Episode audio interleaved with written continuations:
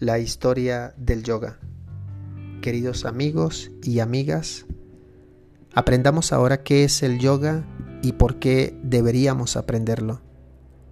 El yoga nos enseña a vivir una vida recta y disciplinada. La ciencia y la disciplina del yoga existen desde tiempos inmemoriales. En la antigüedad solía ser un estilo de vida de la gente de la India. Tanto los jóvenes como los ancianos practicaban yoga como parte de su rutina diaria. Era una obligación tan cotidiana como bañarse o comer. El yoga da un baño al interior del cuerpo que lo mantenía físicamente en forma y libre de enfermedades.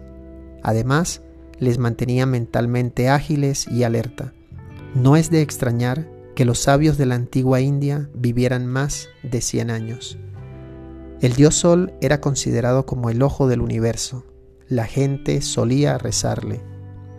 Que podamos ver durante 100 otoños, que vivamos 100 otoños, que oigamos durante 100 otoños, que hablemos durante 100 otoños, que seamos ricos durante 100 otoños, que no nos humillen durante 100 otoños, que tengamos todo esto más que durante 100 otoños.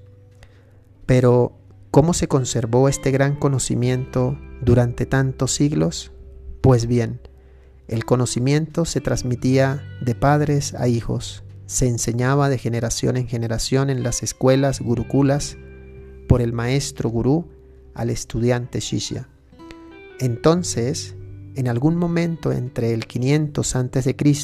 y el 200 a.C., nació un gran sabio llamado Patanjali el mundo actual le debe mucho a este gran vidente, ya que fue él quien escribió sistemáticamente la ciencia del yoga en forma de cuatro capítulos que consisten en 196 sutras o aforismos, declaraciones cortas, que se conocen como Yoga Sutra.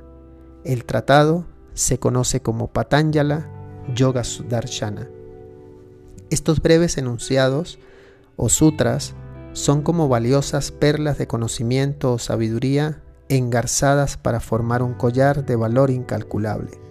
Por esto, nosotros, como estudiantes de yoga, debemos permanecer siempre agradecidos y postrarnos ante el gran sabio Patanjali con gratitud. ¿Qué es el yoga? Yoga significa unión. El yoga tiene ocho miembros, yama, niyama, asana, pranayama, pratyahara, dharana, dhyana y samadhi. Sus significados son los siguientes. Yama, disciplina social o buen comportamiento. Niyama, disciplina individual o buenos hábitos de carácter. Asana, control y dominio del cuerpo a través de diversas posturas. Pranayama, control de la respiración. Pratyahara, control de los sentidos y la mente. Dharana, concentración. Dhyana, meditación. Samadhi, unión con Dios o absorción con el todo. Inicialmente, aprenderemos los tres primeros aspectos, llama, niyama y asana en otras entregas.